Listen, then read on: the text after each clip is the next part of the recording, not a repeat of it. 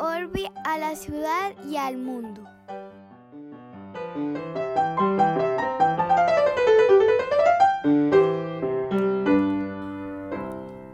Buenos días, buenas tardes, buenas noches, don David Zuluaga, ¿cómo me le va? ¿Qué hubo, don Octavio? ¿Usted qué me cuenta? ¿Cómo va la semana? Bien, siempre mucho calor. Ya se siente aquí el verano fuerte en Nueva York. El húmedo inconfundible. Sí, sí, sí, sí. Esta semana nos tocó una tormenta también grande y tanto María Cristina como yo nos lavamos. Sí, yo vi por ahí fotos que pusieron amigos y videos y estuvo, estuvo dura. Es que allá cuando le da por llover la cosa, la Sí. cosa es seria. Sí, Entonces el dato es. inútil pero divertido que le voy a dar hoy sí que va a ser inútil para usted, porque no creo que tenga muchas ganas de tomar café eh, caliente a las 3 de la tarde, aunque de pronto usted sí. Yo, yo Pero- sí, de hecho. Que además yo creo que usted lo sabe, pero es ni la prensa francesa es francesa, ni el yogur griego es griego. La ¿De prensa verdad? francesa es italiana y el yogur griego es turco. No puede ser. Dicho pues estos datos por italianos en la defensa de su prensa y por turcos en la defensa de su yogur. Eso me recuerda a la polémica que alguna vez hubo en este país, en Estados Unidos, eh, por el intento de algunos de apropiarse las papas a la francesa. Y Ah, sí, propusieron, señor. ¿se acuerda que propusieron cambiarle el nombre que no fueran French fries, sino que se llamaran Freedom Fries, las papas de la libertad? Bueno, Hágame el favor, hágame el favor. Y eso va muy por la línea del otro dato inútil que le di yo por hace como un mes de LeBron James que quiere patentar los Taco Tuesday o los martes de tacos. Bueno. Hasta aquí los datos inútiles pero divertidos de Urbi et Orbi. Bienvenido más bien a la segunda parte, querido oyente, querido gato, la segunda parte de este capítulo que venimos desarrollando de la semana pasada que se llama La Guerra Justa. Entonces hoy vamos a hacer la segunda y última parte. Mm, así es. Habl- hablamos nosotros hace ocho días del Ius ad bellum. Me lo aprendí, me costó, pero me lo aprendí. Correcto. Y hoy vamos a hablar de el jus in velo. Eh, para quien no haya escuchado el capítulo anterior, puede resultarle útil remitirse al primero, pero si quiere quedarse en este no hay problema. Porque en parte la lógica de la teoría de la guerra justa, y vamos a hablar de eso un poco hoy, es precisamente la capacidad de separar lógicamente hasta cierto punto las justificaciones para ir a la guerra, que es el jus ad bellum de lo que hablamos la semana pasada, Sí. y las restricciones sobre cómo puede o debe conducirse una guerra. Como quien dice, bueno, ya que estamos en ello, independientemente de las causas que condujeron al conflicto, pues hay o no hay, y si las hay, cuáles son las normas para manejar la guerra, para batallar, para librar esa guerra. Eh, y son dos cosas, o dos principios mejor, más o menos independientes, al menos desde el punto de vista de la tradicional doctrina de la guerra justa, de la que hemos venido hablando, aunque también hemos hecho alusión a sus críticos, ¿no? Exactamente. Bueno, la semana pasada yo terminé el capítulo sí entendiendo esa mirada filosófica que yo, debo confesarlo, jamás había ni contemplado. María Cristina nos dio una idea esta semana que a mí me pareció bastante acertada. Y es por qué no tomamos un caso de la historia, un conflicto que todos eh, más o menos conozcamos unos y otros, pero sobre el cual, pues digamos que ese sea el eje de la conversación.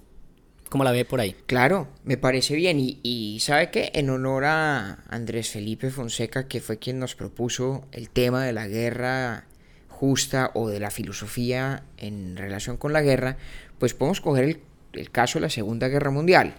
Que fue el que nos escribió él en el correo, así es. Exactamente. Y, y ahí hay, digamos, una ilustración que he hecho. De entrada nos sirve muchísimo para explicar cómo funciona esta separación conceptual entre el jus ad bellum y el jus in bello. Ok. Porque cómo le parece que había un general alemán, un general nazi, muy famoso, le decían el lobo del desierto, Erwin Rommel, eh, que comandaba, si la memoria no me falla, las tropas nazis en el norte de África. Y pues A bueno. usted la memoria no le falla de todas maneras. Ah, no crea, de vez en cuando, de vez en cuando. Pero el cuento es que el cuento importante es que pues, Rommel naturalmente era un general que estaba eh, del lado de una causa injusta, si es que ha habido causas injustas en la historia de la humanidad, ¿correcto? Sí. Ahí no hay nada defensable desde el punto de vista del jus ad bellum, ¿correcto? Exactamente. Es- Eso me parece buenísimo que lo digamos ahora, porque tal cual. O sea, Es- lo que hablamos hace ocho días, aquí, pues esto por supuesto que no cabe. Exactamente, o sea, todas las causales que estuvimos discutiendo la semana pasada que podrían justificar el ir a la guerra, ninguna de ellas procede en el caso del nazismo. De hecho, en el, en el caso del nazismo lo que hay son causales para que alguien más fuera a la guerra contra ellos. Contra ellos, Sí, exactamente. porque aplicaría la causal de la contrainvasión en el momento en que el régimen nazi decidió invadir otras naciones de Europa, contrario al acuerdo de Múnich del 39. Y habría causal de intervención humanitaria también, porque se trataba de un régimen, ahí sí que es literalmente cierto decirlo, genocida, ¿correcto? Bueno, Sí. pero el caso de Rommel es interesante es porque todos los biógrafos de Rommel, eh, e incluso contemporáneos generales suyos del lado de los aliados, reconocían que el tipo era un hombre decente en la forma de llevar la guerra. Un combatiente honorable y decente. Wow. Y hay un ejemplo eh, muy concreto de una orden que en algún momento Hitler dio de que las tropas alemanas eh, estaban autorizadas para matar a cualquier soldado aliado que cruzara las líneas enemigas, eh, pidiera o no pidiera cuartel, se rindiera o no se rindiera, estuviera o no estuviera armado e indefenso contrario a todas las convenciones tradicionales de cómo se puede just- justamente pelear una guerra.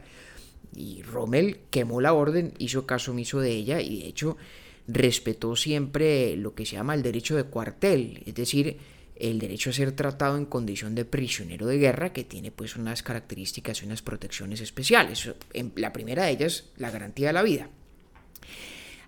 Lo interesante del caso de Rommel no es eh, dirimir aquí cuál deba ser la evaluación moral del sujeto. Lo interesante es esa capacidad que tenemos y que ha sido común a toda la tradición de la doctrina de la guerra justa, de separar el juicio de por qué se va a la guerra y el juicio de cómo se lleva a la guerra. Porque claro, volteemos el ejemplo. Los aliados, podríamos decir, tenían plena justificación para ir a la guerra contra Alemania.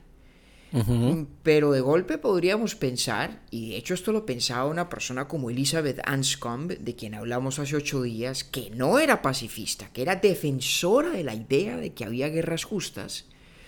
Personas incluso como Anscombe pensaban que los aliados hicieron en ciertos momentos cosas que eran absolutamente injustificables a la luz del jus in bello, como por ejemplo la quema de Dresden.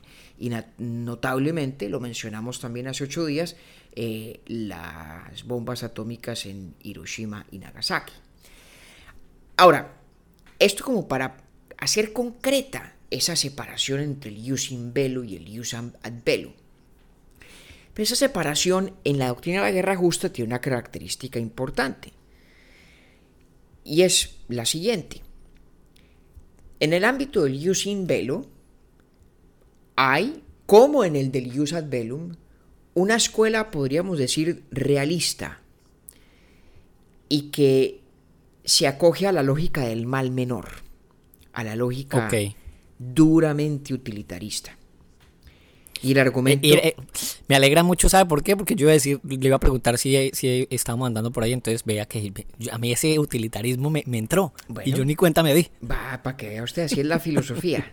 bueno, la visión del jus in bello que piensa sobre el combate o sobre el conflicto desde la óptica del mal menor, básicamente dice lo siguiente. Si mi causa es justa, ¿sí? La victoria es por lo tanto imperativa.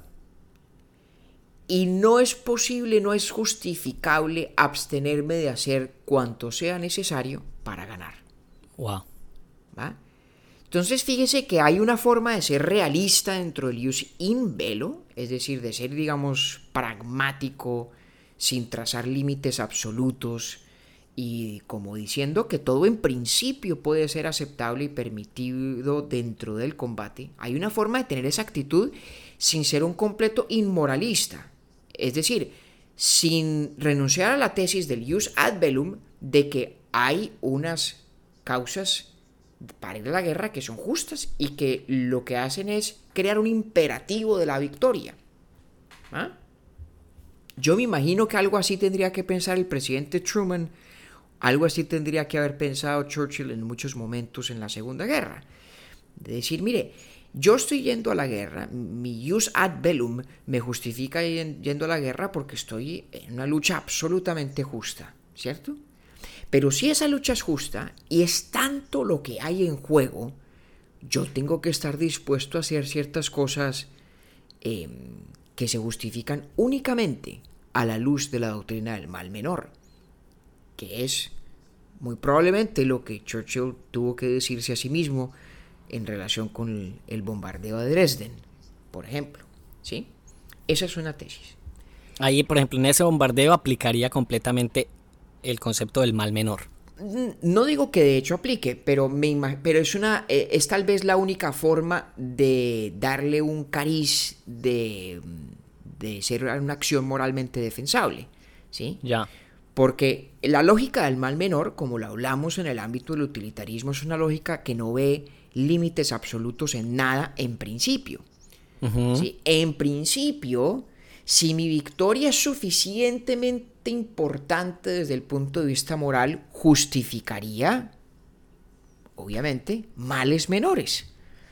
Justificaría, por ejemplo, cobrar vidas de civiles inocentes si el hacerlo aceleraría o garantizaría la victoria de nuevo, partiendo de la base de que la victoria es un imperativo moral, en el ejemplo por construcción, ¿cierto?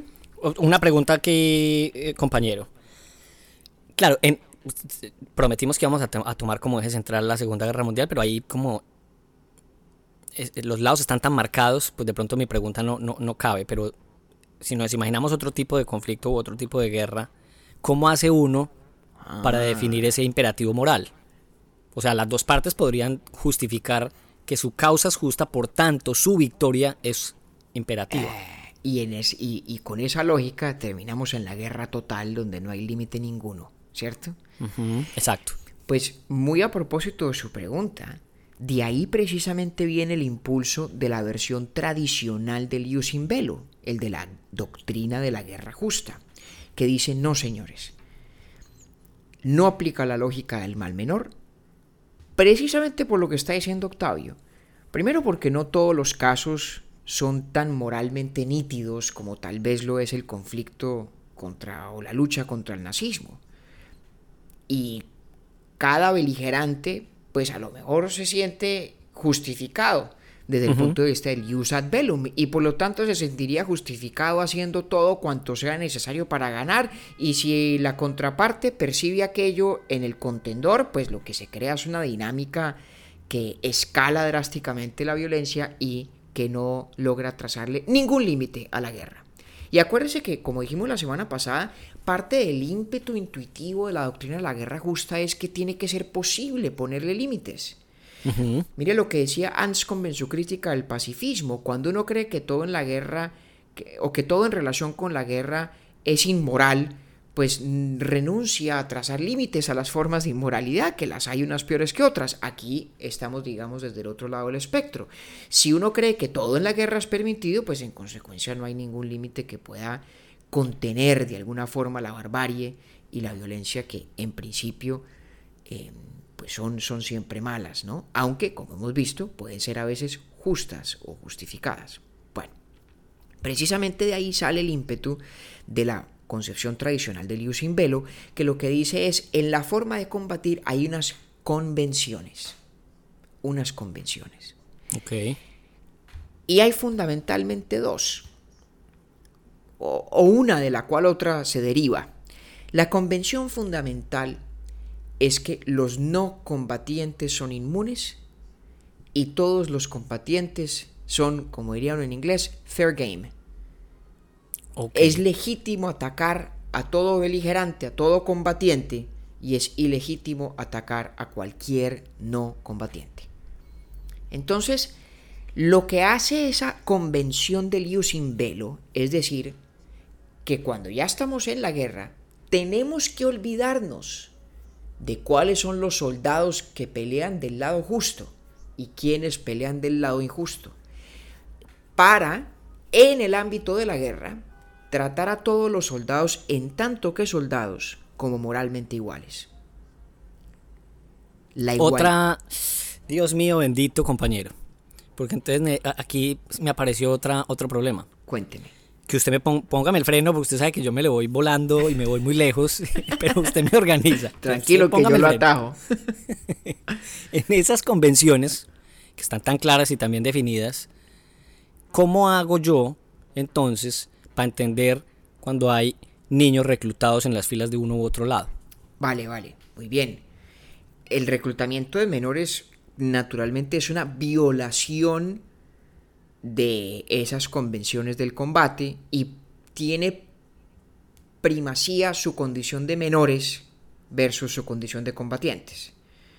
Em, Hasta ahí vamos bien. La cosa es compleja, ¿no? Porque en el fragor de un combate a lo mejor el, contrario no tiene la posibilidad de discernir si aquel contra quien dispara eso no es menor de edad. Exactamente. Y eso, eso es moralmente relevante, esa distinción, ¿cierto? Porque en el fragor del combate lo que dice la doctrina del jus in velo eh, estamos, es decir, están todos los beligerantes de lado y lado inmersos en una dinámica de defensa propia, ¿sí?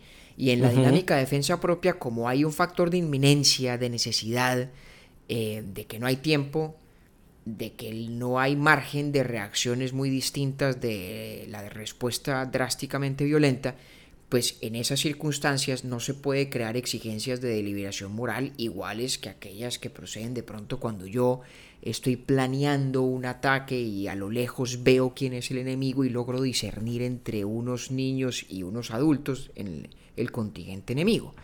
claro, porque es que mi, mi, problema, digamos que va esa sobre la línea de no, no hay discusión alguna que quepa pues en legitimar una acción de reclutar menores de edad para la guerra. Eso pues está completamente resuelto y entendido. Pero mi problema es lo que usted acaba de decir sumado a el contrario de pronto no puede discernir em, a la distancia si es o no un menor de edad.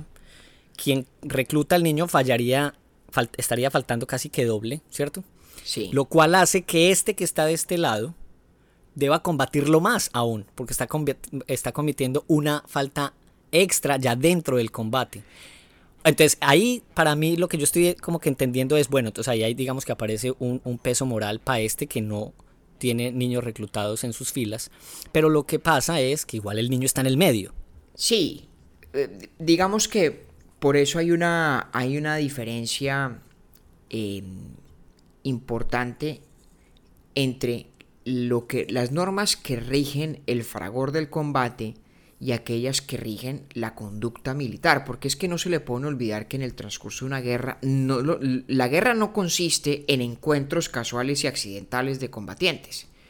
Eso es una parte de la guerra, pero la guerra consiste fundamentalmente en un ejercicio de planeación deliberada a partir de información que se va recabando, de decisiones estratégicas, de decisiones tácticas. Es decir, casi siempre en la guerra alguien inicia el acto o, el, o el momento del ataque o del combate. Y es en ese tipo de decisiones donde prima esta distinción entre los combatientes y los no combatientes. En el caso de los menores, la tradición de la guerra justa diría en el Ius in Velo que son menores antes que ser combatientes para efectos de esa deliberación. Hay que tratarlos es como víctimas en la circunstancia del, conflicto. Bueno.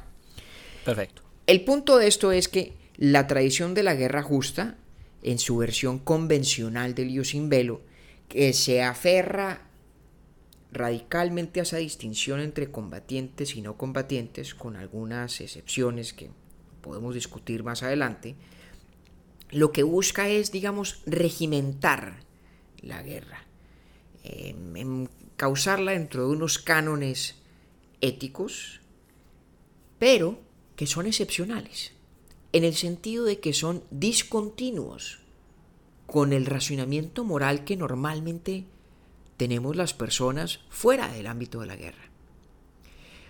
Porque fíjese que cuando nosotros pensamos en el derecho a la vida, en la inmunidad de que todos gozamos, a efectos de que nadie nos pueda ir a matar, ¿sí? Sí. Pensamos siempre en las situaciones morales con una desde una perspectiva netamente individual.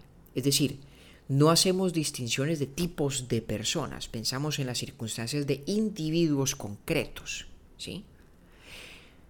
Pero lo que hace la teoría del ius in velo, en esta versión tradicional de la doctrina de la guerra justa, es decir que en relación con el derecho a la vida y las protecciones y las inmunidades y los riesgos también que se tienen en la guerra, no necesitamos o no podemos o no tenemos que individualizar el juicio, sino que basta con hacer juicio sobre categorías de personas. Y déjenme le explico por qué esto es una cosa singular, ¿sí? Porque resulta que mm, no hay que ser especialmente agudo para saber que en la guerra moderna un grandísimo número de combatientes está en el combate un poco porque le toca. Sí. ¿Cierto? Y entonces esa línea entre quien es víctima y quien es victimario o quien es blanco legítimo de ataque se va volviendo difícil de trazar. Pero vamos de pronto un paso más allá.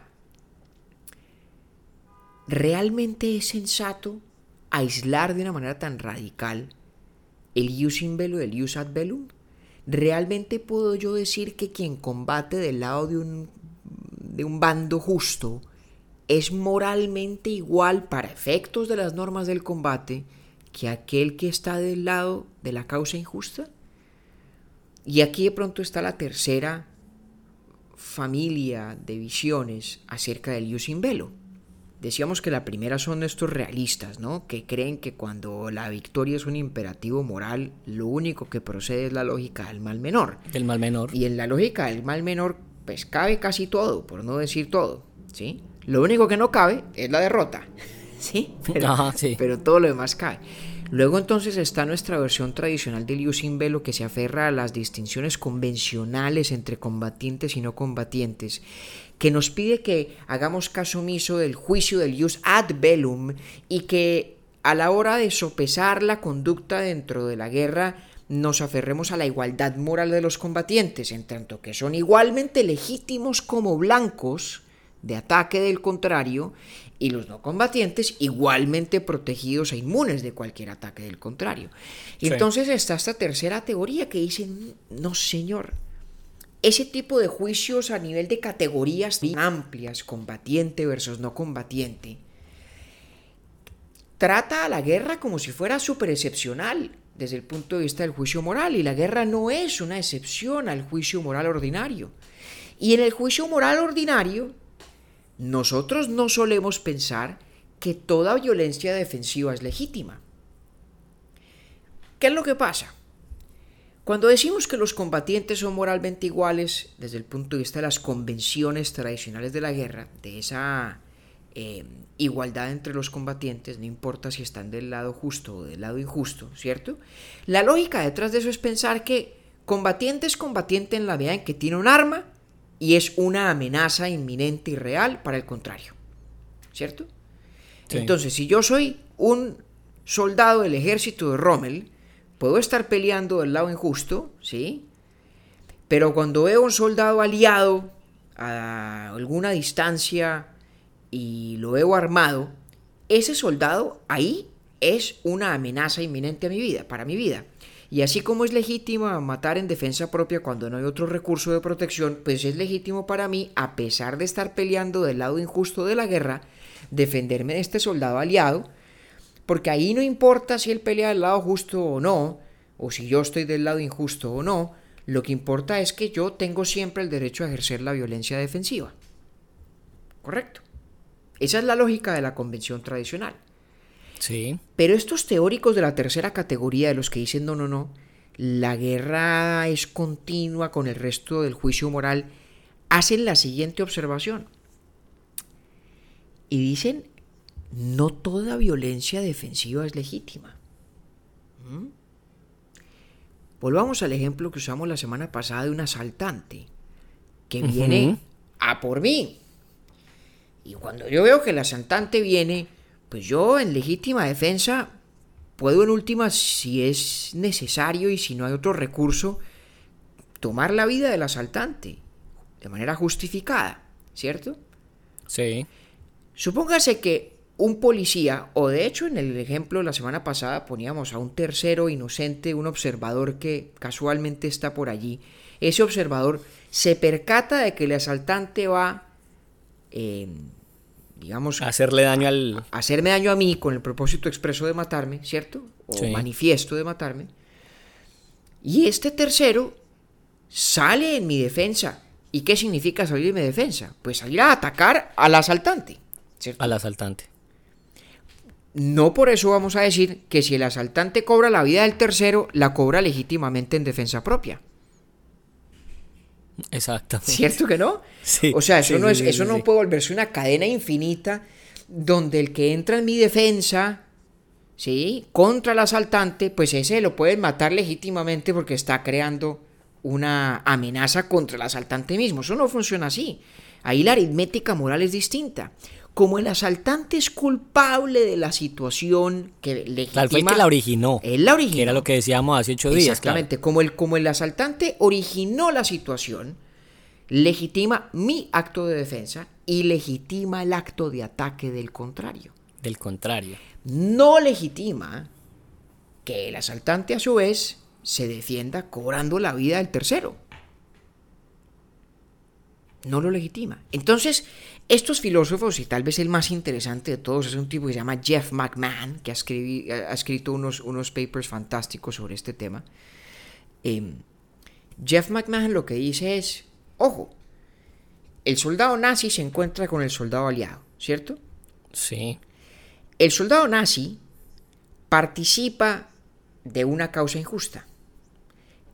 Esa causa injusta es como el asaltante. Es responsable de que esa guerra se dé, ¿cierto? O esté ocurriendo. Y por lo tanto es un blanco legítimo para el soldado aliado, que defiende Sí. la causa justa, Ok. ¿vale?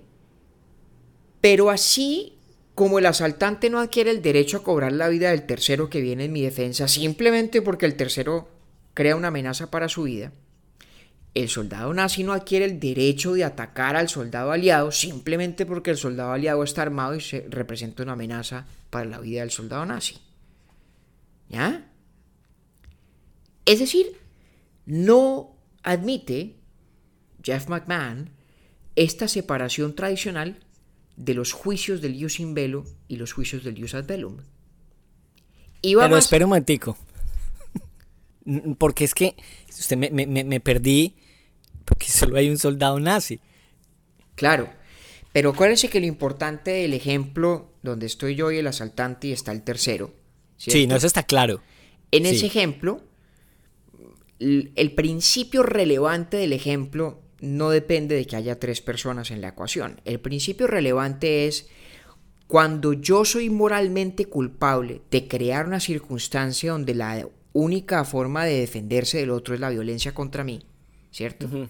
Eso no me legitima a mí en ejercer violencia para protegerme de esa violencia defensiva a su vez. Ya. En el caso de los, de los combatientes, lo que dice McMahon es que cuando pensamos en la moral profunda de la guerra, el análisis profundo de la moral de la guerra, no podemos quedarnos al nivel superficial de las convenciones tradicionales que dicen todo combatiente es un blanco legítimo, no importa de qué bando sea, todo no combatiente está exento de ser un blanco legítimo de ataque, es inmune.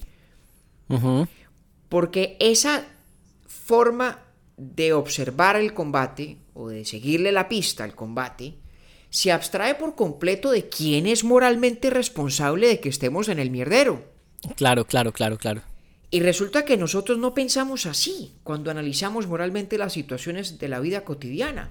Entonces McMahon dice, ¿por qué vamos en la guerra a crear una excepción a los juicios morales que se predican sobre la base de la responsabilidad moral? Ah, sí. Venga, el Y, soldado y- y nazi... tal cual es, sí, y tal cual en ese escenario se entonces a qué vinimos. Claro, porque además él dice que el soldado nazi siempre tiene la alternativa de rendirse. Tipo se puede rendir, se puede entregar. ¿Correcto? Y si tiene la alternativa de rendirse o de entregarse, significa que en, en realidad no hay nada que legitime su actitud violenta o su conducta hostil. Porque el simple hecho de que el soldado aliado represente una amenaza para el soldado nazi es irrelevante. Eso no justifica la violencia defensiva. Lo único que justifica la violencia defensiva es el constituir una amenaza de manera culpable, es decir, ser moralmente culpable de constituir una amenaza. Sí, sí, sí. Ha habido, de hecho, ha habido pacifistas que utilizan este argumento es para decir que en consecuencia ni- es inviable pelear una guerra eh, con apego a, la- a las normas del jus in bello, ¿sí? que es lo que hablábamos la semana pasada del pacifismo de la guerra de David Cochrane, ¿no? que Cochrane dice, listo, supongamos que haya causas por las cuales sea justificado ir a pelear, pero si aceptamos esta moral profunda de la guerra, esta idea de que la guerra no es distinta del resto de la vida cotidiana en la valoración moral, en los juicios morales, ¿cierto? En consecuencia, en realidad no hay una forma práctica de pelear. No hay manera de pelear la guerra sin embarrarla. Y si no hay manera de pelear sin embarrarla, pues no hay manera de pelear punto. Y por lo tanto es injustificado ir a pelear. Eso, digamos que ese argumento sí existe y sí, sí se ha eh, presentado muchas veces, pero McMahon yo creo que tiene una claridad lógica especial, singular, a la hora de hacer este planteamiento. Y decir, señor, es que cuando hablamos de violencia, no podemos cometer el error de pensar que la violencia simplemente por el hecho de ser defensiva está siempre justificada, que es lo que está detrás de la convención tradicional de que todo combatiente es blanco legítimo y de que ningún combatiente lo es. No, señor. Para que la violencia defensiva esté justificada, el blanco de la defensa tiene que ser un blanco eh, moralmente eh, culpable, moralmente responsable. Tiene que asistirle alguna culpa. Ahora, eso no significa que McMahon diga que el soldado nazi, cuando le está atacando el aliado y de pronto en ese instante o en ese momento no tiene recurso para rendirse, pues tiene que quedarse quieto.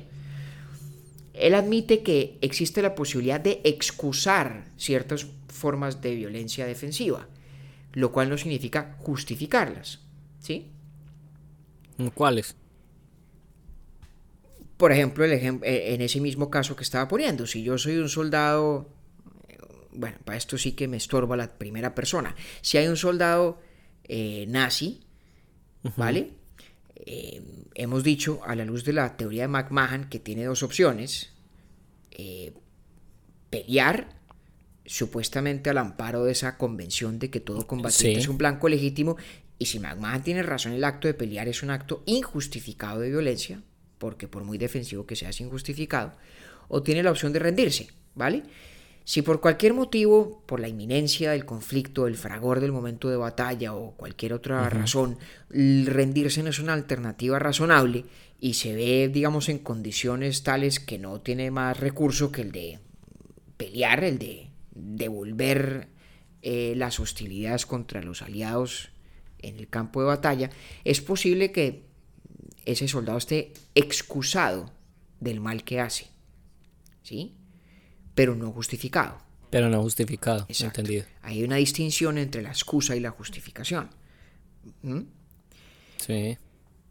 El punto de todo esto, Octavio, cuando pensamos en esa invitación que hace la doctrina de la guerra justa a que pensemos en las personas simplemente como grandes categorías, combatiente o no combatiente, versus esta visión de McMahon que nos dice, no señor, usted tiene que preguntarse quién es moralmente responsable y quién no lo es, y por lo tanto quién es blanco legítimo de la violencia defensiva y quién no lo es.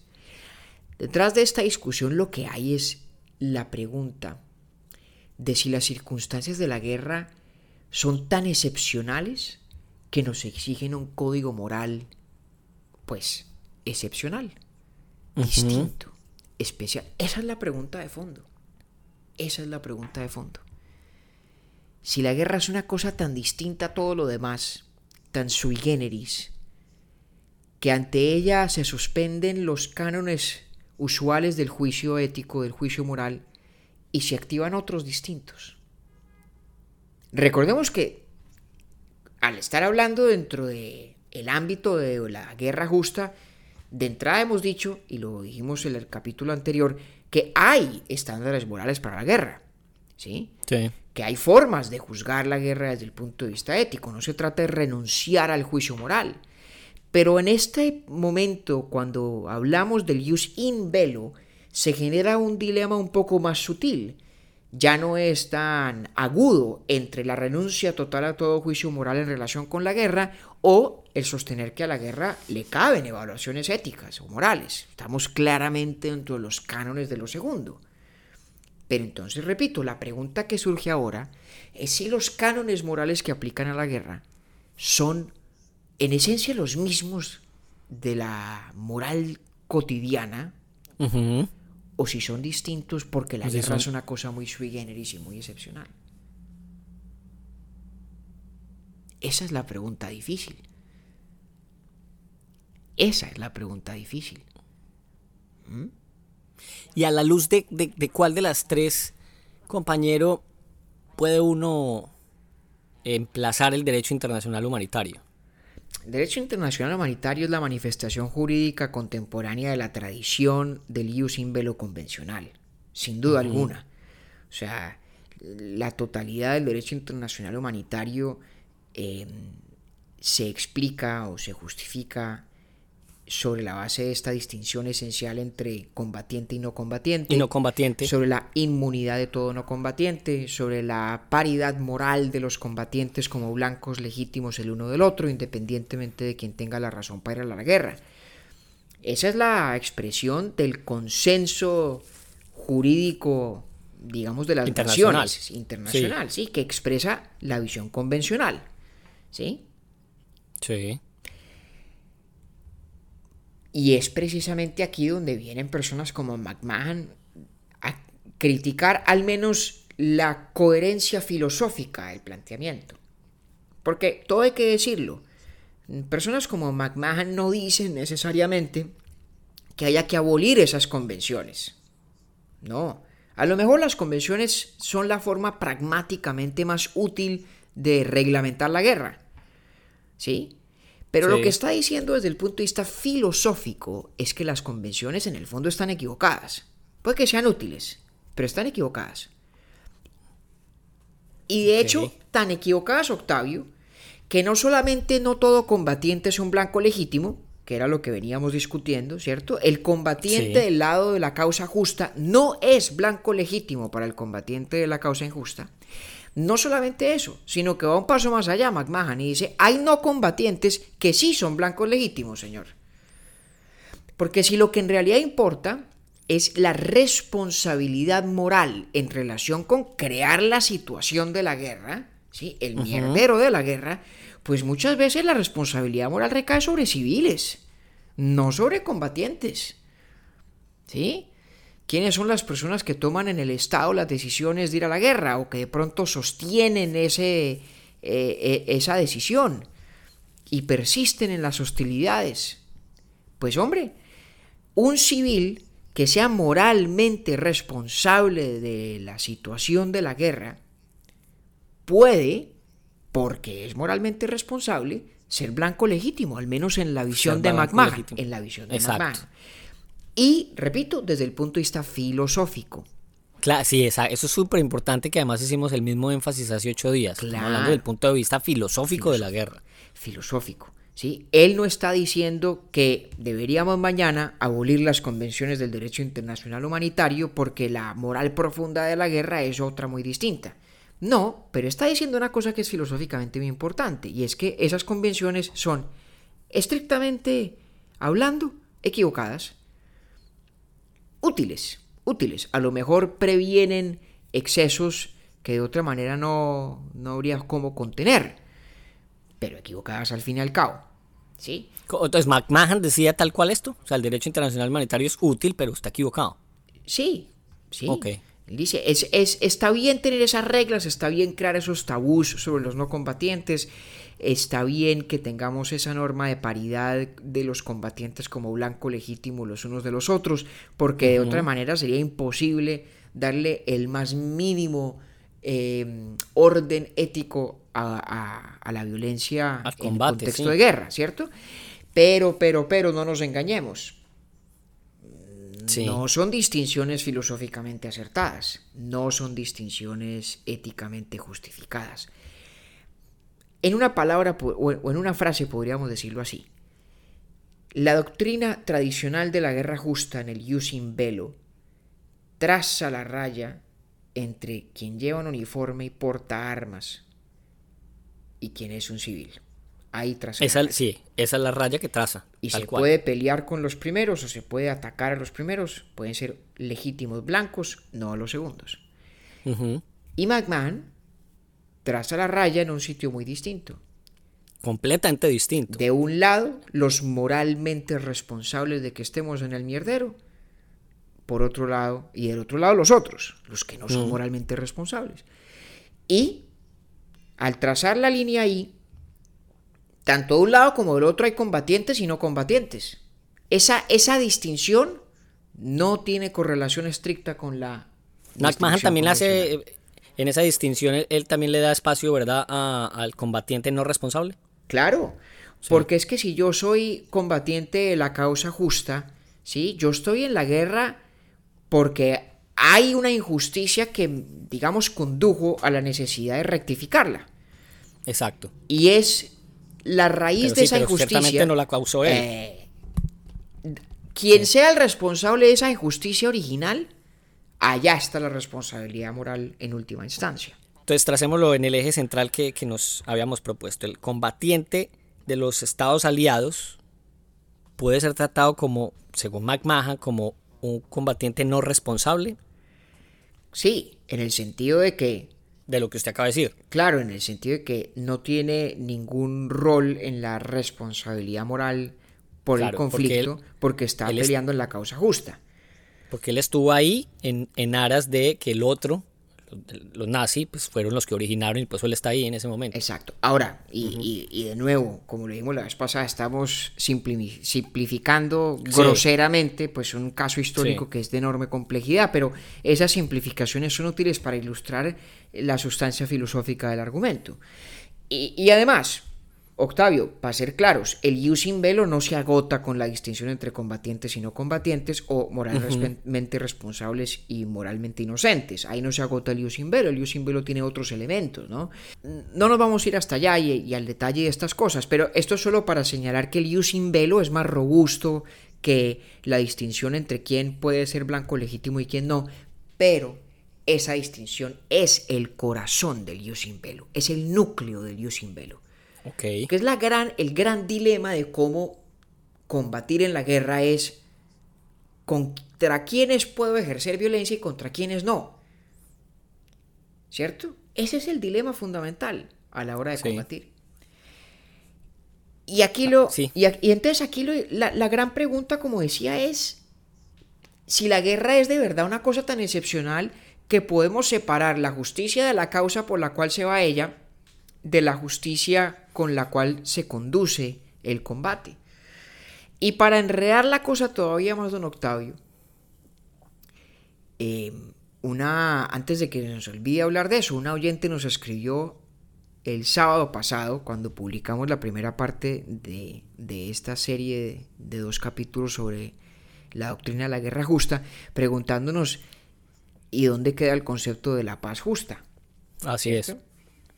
Pues el concepto de la paz justa, de hecho, es muy importante dentro de la idea del ius in bello. Porque parte de la lógica de que haya límites en la forma como se combate es hacer posible la coexistencia después de la guerra. Acuérdense lo que hablamos la semana pasada, de por qué la tradición cristiana y la tradición católica no son estrictamente pacifistas. Pacifistas, así es. No lo son porque reconocen que hay una forma robusta de la paz, lo que llamaba Santo Tomás de Aquino concordia y soquietas, que a veces requiere la remoción por vía violenta de obstáculos a esa paz robusta, es decir, el ir a la guerra por una causa justa, a veces se requiere. Pero en últimas esa justificación de la guerra está anclada a la paz. La razón de ser de la guerra, en la tradición de la guerra justa, es que la paz verdadera sea posible. ¿Sí? Sí, eso, eso lo mencionamos hace ocho días. Y resulta que hay formas de combatir que harían esa paz prácticamente imposible. Hay formas de combatir que suponen exterminio, que suponen la destrucción, el aniquilamiento de una sociedad. Y en ese caso, pues no, hay, no queda con quién vivir la paz. Exactamente, tal cual. Entonces puede pensar uno, por ejemplo, en, en, en el bloqueo de Stalingrado, en la Segunda Guerra Mundial también, cuando se fueron los nazis a, tratar de tomarse la Unión Soviética. Pues es de las cosas más atroces que en la guerra ha habido. Y en últimas, tras de lo que iban era del exterminio de los habitantes de, Stalin, de Stalingrado, su, aniquilación. Y cuando una guerra se libra de tal manera que no queda con quién hacer la paz o con quién construir ese soquetas y concordia, uh -huh. pues, pues la guerra pierde sentido desde su justificación última, que es precisamente el hacer la paz posible. Luego estas tres partes están conectadas de una forma muy singular, ¿no? Yo puedo ir a la guerra por una causa justa. Use ad bellum. Sí. Puedo terminar peleando de forma injusta. Puedo a la Claro. vez violar el ius in bello. Y al violar el ius in bello, hago muy difícil el ius post bellum. ¿Sí? Hago muy difícil la coexistencia después de la guerra, la coexistencia en la paz. Y eso a su vez menoscaba la validez de mi ius ad bellum, menoscaba la legitimidad de las causas por las cuales me fui a la guerra. Y por eso la idea de la rendición incondicional, por ejemplo, es tan polémica en las discusiones sobre la guerra justa. ¿Sí? Porque lo que se trata no es del sometimiento pleno, del contrario, pero sí se trata de unas condiciones de rectificación de los males causados. Y acá hay unas distinciones muy interesantes que se trazan, por ejemplo, entre la reparación y, y el castigo después de la guerra. Entonces, eh, después de la guerra se acepta como legítimo y como justo que eh, el enemigo repare fruto de los daños causados en la guerra, pues la reparación no puede ser punitiva o no debe terminar siendo punitiva, que es lo que mucha gente pensaba eh, o piensa, fue lo que ocurrió con la paz después de la Primera Guerra Mundial, que cuando los alemanes le, les impusieron una paz, digamos, de rendición un poco incondicional, la reparación fue tan agresiva que fue efectivamente punitiva. Uh -huh.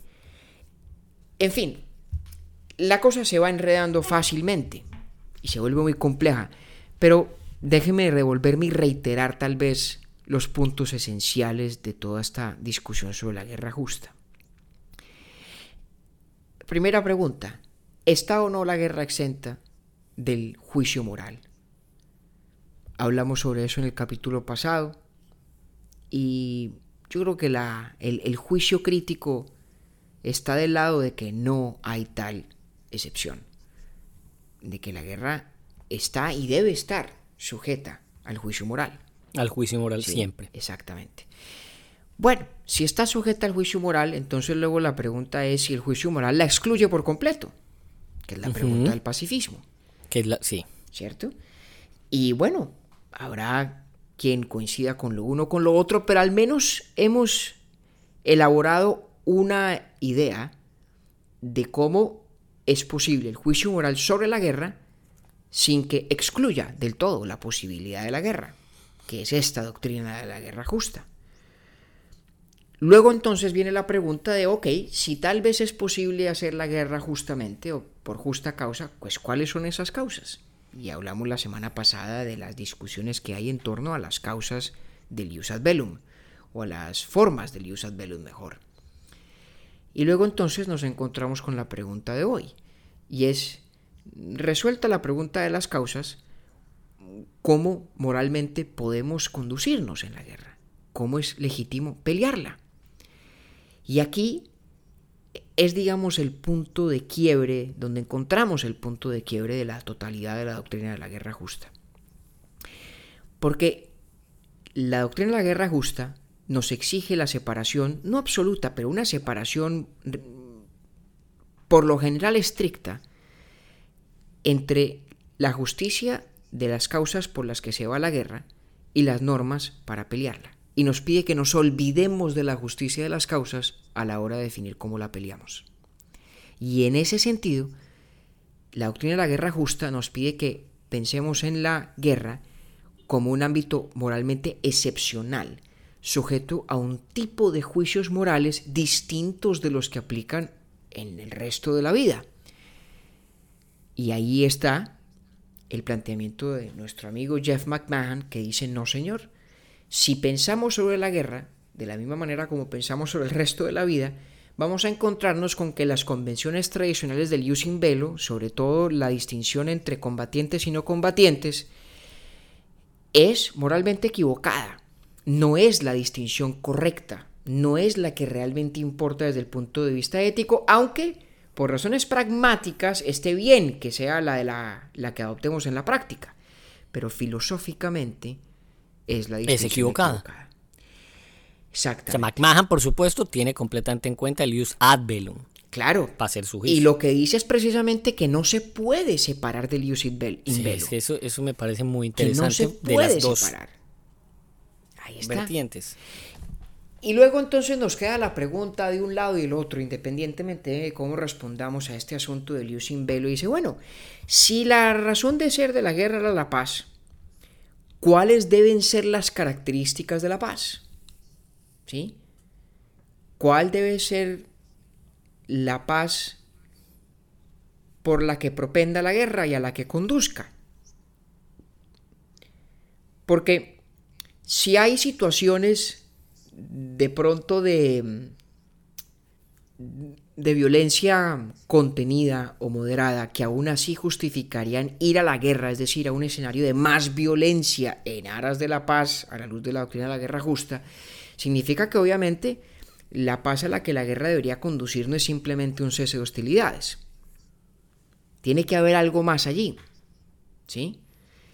Y es una pregunta filosóficamente interesante, pero que tiene la gran complejidad de que la respuesta es asunto de las singularidades muy específicas de cada escenario de conflicto. Y entonces ahí es donde aplica lo que la oyente nos escribió hace ocho días en el correo electrónico, que es el, eh, porque, y, y, lo, y además usted lo mencionó hace ocho días. O sea, la paz justa no es solamente la ausencia de la confrontación. Exacto, al menos no en la teoría de la guerra justa. Ajá. Si, la paz, entendida como no confrontación o no violencia, fuera, digamos, suficiente, pues habría que ser pacifistas, ¿cierto? Precisamente la objeción de la doctrina de la guerra justa contra el pacifismo, como lo hablamos en el caso de Anscombe, em, es que, perdón, de John Finnes en realidad, en este argumento específico, es que hay formas de vida en sociedad, o hay fenómenos políticos o situaciones sociales que son amenazas estructurales a la paz robustamente entendida, a la paz, digamos, en serio. Y eso significa aceptar una noción de paz que va mucho más allá de la no confrontación. Y si esa fue la justificación para la guerra, pues significa que al cabo de la guerra, pues hay que tratar de llegar a algo que sea mucho más que una no confrontación, ¿cierto? Porque fue precisamente una noción allende la no confrontación la que justificó el ir a la guerra. De nuevo, todo esto dentro del universo, dentro del ecosistema de ideas de la doctrina de la guerra justa, que no todo el mundo acepta, ¿no? En eso hay que ser claros. Pero en ese ecosistema de ideas, como digo, la paz también puede ser justa o injusta, igual que la guerra. Sí, eh, porque entonces ahí, por ejemplo, entraría a jugar los compromisos que quedan después de terminado el conflicto, de establecida la paz, pero quién fue quién es el responsable de, cumplir con esos compromisos. Claro. Entonces, vamos, ahí ya empezamos a hablar de otras cosas como futuras generaciones o gente que no, nada tuvo que ver con esto. Por ejemplo, en el caso de las reparaciones. Pero claro, cuando se acaba la guerra, tiene que haber, digamos, un regresar a las deliberaciones originales del Ius ad Bellum. Imaginémonos la cosa de pronto en una línea de tiempo, ¿no? Uno primero, si, supongamos que viviéramos en el mundo de un filósofo rey, de una situación platónica, ¿no? Sí. Y entonces el filósofo evalúa eh, las circunstancias del mundo social que le tocó vivir, hace una deliberación a la luz de los principios del ius ad bellum, concluye tengo que ir a la guerra. ¿no? Aquí hay una amenaza estructural a la paz bien entendida y justifica, amerita, merece ir a la guerra en aras de remover ese obstáculo estructural de la paz. Muy bien, resuelto el ius ad bellum. Pues Ajá. a la guerra vamos, ¿no? Y ya en ella, yo, digamos, vuelve me incomoda la primera Sí, persona, yo sé. el filósofo rey del ejemplo, ¿sí? Eh, Sí. Como que hace a un lado esa deliberación del Ius ad Bellum y dice, bueno, ya estamos en ello, y el contrario será lo que sea, pero aquí vamos a dar el combate y vamos a dar la lucha dentro de los cánones del Ius in Bello. Entonces vamos a distinguir rigurosamente entre combatientes y no combatientes, y vamos a eh, ejercer la violencia con cuidado de observar el principio de proporcionalidad, etcétera, etcétera. Muy bien. Y el filósofo rey gana la guerra. Ah, pero al ganar la guerra, digamos esa suspensión de las reflexiones del ius ad bellum, pues ya no proceden. Ya no, No. procede esa suspensión porque ya se acabaron las hostilidades, que es el ámbito dentro del cual se suspenden esas eh, reflexiones o consideraciones. Entonces, concluida esa guerra, entonces ahora sí venga señor. Es que todo esto ocurrió precisamente porque usted, mi contrario, o el contrario de nuestro filósofo rey del ejemplo, estaba en curso en una injusticia. Entonces venga, armemos una paz que remedie esas injusticias. Y entonces, en el momento del ius post bellum, en el momento de pactar la paz, vuelven y entran las re- reflexiones, las consideraciones del ius ad bellum. Porque claro, la gracia de la doctrina de la guerra justa además es que la guerra la ganen los que están del lado de la justicia, ¿no? Ajá. Ese es el Sí. propósito. Si eso no ocurre, pues la paz a fortiori sí que será injusta, porque la paz impuesta por quien llevaba la causa injusta, pues hemos de esperar, no será precisamente una paz mejor que el estado, el statu quo ante bellum, ¿no? Pero si la guerra la gana el lado justo, ¿sí? Y se sienta a pactar los términos de la paz, pues esa paz tiene que ser muy distinta del statu quo ante bellum. Antebellum. Porque el Sí. statu quo ante bellum fue lo que justificó ir a la guerra. Luego, hay tal cosa como una paz justa y una paz injusta. En eso tenía razón la oyente que nos llamaba la atención sobre ese concepto y ese tema. Pero vea, hombre, yo creo que, para serle franco, yo pues, pensando en esto de, de la relación entre la guerra y la moral, todavía me encuentro en una situación difícil tratando de resolver esa pregunta de si la guerra constituye un ámbito excepcional de la reflexión ética o si no lo, o si no lo es. Porque dependiendo de eso, es muy distinto el mundo de lo permisible en el curso de una guerra. Es muy distinto el ius in bello. Y ahí es donde está el sufrimiento. Y ahí es donde está la tragedia de la guerra. En el ius in bello. Y de pronto estos dos capítulos han sido como mi esfuerzo de exorcizar esas dudas al aire, de viva voz, eh, con usted y con nuestros cinco pelagatos. Para mí fue muy importante en este capítulo. Bueno, el- en el anterior, Arscom me pareció. eh, mm, a mí, pues, el tema de, de que Arscom además era católica y que, y que no estaba. Sí, esto, esto me pareció a mí, pues, inesperado. Lo de McMahon, lo que me pones a pensar, algo que yo tampoco había contemplado nunca, porque así como se lo pregunté hace unos minutos, pues lo que conocía era una normatividad que se llama Derecho Internacional Humanitario, que usted me confirma que hace parte simplemente de la postura tradicional de cómo se entiende la guerra, que aún así el mismo McMahon valida como útil, pero que desde la moral y desde la filosofía sigue estando equivocada. Eso, eso a mí me gustó mucho. Y eso, y tal vez de pronto, Octi, ¿sabe qué? Ahora que usted lo dice en esos términos, tal vez esa es en realidad la pregunta difícil para mí. Porque tal vez McMahon tenga razón. Tal vez McMahon filosóficamente tenga la razón, en el sentido de que esta separación entre el use ad velum y el use in velum es lógicamente difícil de defender desde el punto de vista estrictamente conceptual pero que alguna norma nos tenemos que inventar y que tal vez la mejor norma posible, pragmáticamente hablando, sea la del using velo tradicional en su distinción entre combatientes y no combatientes. Pero entonces me, me quedo yo en esta dificultad que siempre me suscita la idea de algo ser equivocado en principio y útil en la práctica. A mí eso me parece incómodo. ¿Sí? ¿Se acuerda cuando hablábamos del utilitarismo y hablábamos de John Stuart Mill y el utilitarismo de las normas? Y la idea de que de pronto la noción de los derechos individuales es en estricto sentido filosófico incorrecta, pero está bien, como norma general es útil y termina conduciendo a los mejores resultados posibles al final del día. Esto me despierta como esa misma sensación. Y, tal vez es la dificultad de adaptarse a la, a la tosudez del mundo cuando uno tiene digamos, apego a la nitidez de las distinciones conceptuales de la filosofía. En eso siempre habrá alguna tensión inherente. Y no la he podido ah.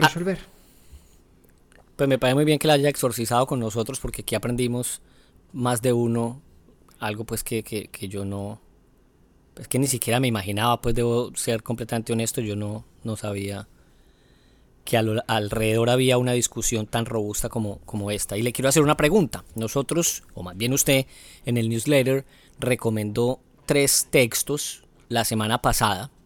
Uno de Michael Walzer, que se llama Guerras Justas e Injustas.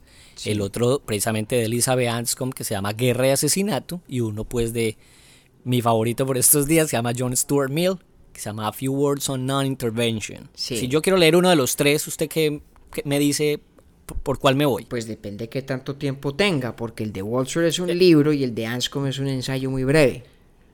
Eh, eso, esa, respuesta la tiene usted, compañero, porque me tiene una biblioteca llena de aquí hasta el final de temporada. Entonces, vámonos con el ensayo. Eh, y no, yo quiero leer Guerras Justas e Injustas, que usted me dijo que era un muy buen libro. Es un libro sensacional. Y de hecho, el ejemplo de, Rommel lo, tomo de, del libro de Walter de Walser. Que es fantástico. Em, yo creo que el ensayo de, de Anscombe es un ensayo muy, muy provocador, muy, muy singular. Tiene, tiene al menos esta virtud, a propósito de lo que usted decía, se da uno cuenta de que aquí hay una discusión filosóficamente mucho más complicada y más intensa de lo que seguramente muchas personas imaginan. Es fácil porque nos hemos acostumbrado a las convenciones de la guerra justa que se manifiestan en el derecho internacional humanitario y en todos estos, digamos, acuerdos jurídicos internacionales, se acostumbra uno como a pensar que hay un consenso ya resuelto. Sí. Y que hay una mayor pregunta interesante y ya. Que y, que, y que lo único que hay que hablar es de la motivación que llevó a y, fin. Pero resulta que no. Exactamente. Y resulta que, como hemos tratado de elucidar en el curso del capítulo de hoy, aquí hay un problema muy profundo, muy profundo es consistente con nuestra intuición, con nuestro juicio moral cotidiano, esta separación un poco facilista entre combatiente y no combatiente, que iguala a todos los combatientes en tanto que blancos legítimos e iguala también a todos los no combatientes en tanto que inmunes. Cuando en realidad eh, el principio subyacente, que es el de que toda violencia defensiva es legítima, y solo la violencia defensiva es legítima, cuando ese principio subyacente no, no concuerda con la intuición cotidiana eh, moral que tenemos la mayoría de las personas. Y ahí hay que agradecerle al señor Jeff McMahon que nos ha puesto, o por lo menos a mí en estos años me ha puesto a pensar eh, mucho más agudamente en ese dilema que es muy real, muy complejo y para el cual, como para casi todos los temas de los que hablamos en Urbi et Orbi, usted, don Octavio Galvis y yo no tenemos satisfactoria solución. Punto. Exactamente. Nunca la prometimos. Nunca la prometimos, correcto. Nunca la prometimos, no nos corresponde. Pero muchas gracias, compañero, de verdad, por, por haber em, traído este par de capítulos aquí a la, a la primera temporada de Urbi et Orbi, que ya nos acercamos al cierre de la primera. ¿Usted se imaginaba que iba a decir esto en algún momento? Yo no. No, porque como esto empezamos a hacerlo como a mano alzada, a las patadas. Exactamente. Grabamos una cosa y luego grabamos otra y luego grabamos una tercera, hasta que eh, esta semana hablando con María Cristina y con Camilo dijimos, oiga, paremos unos días, hagamos Dejemos una pausa. descansar a la gente. Primero debemos descansar a la gente, uno no puede abusar del tiempo ajeno.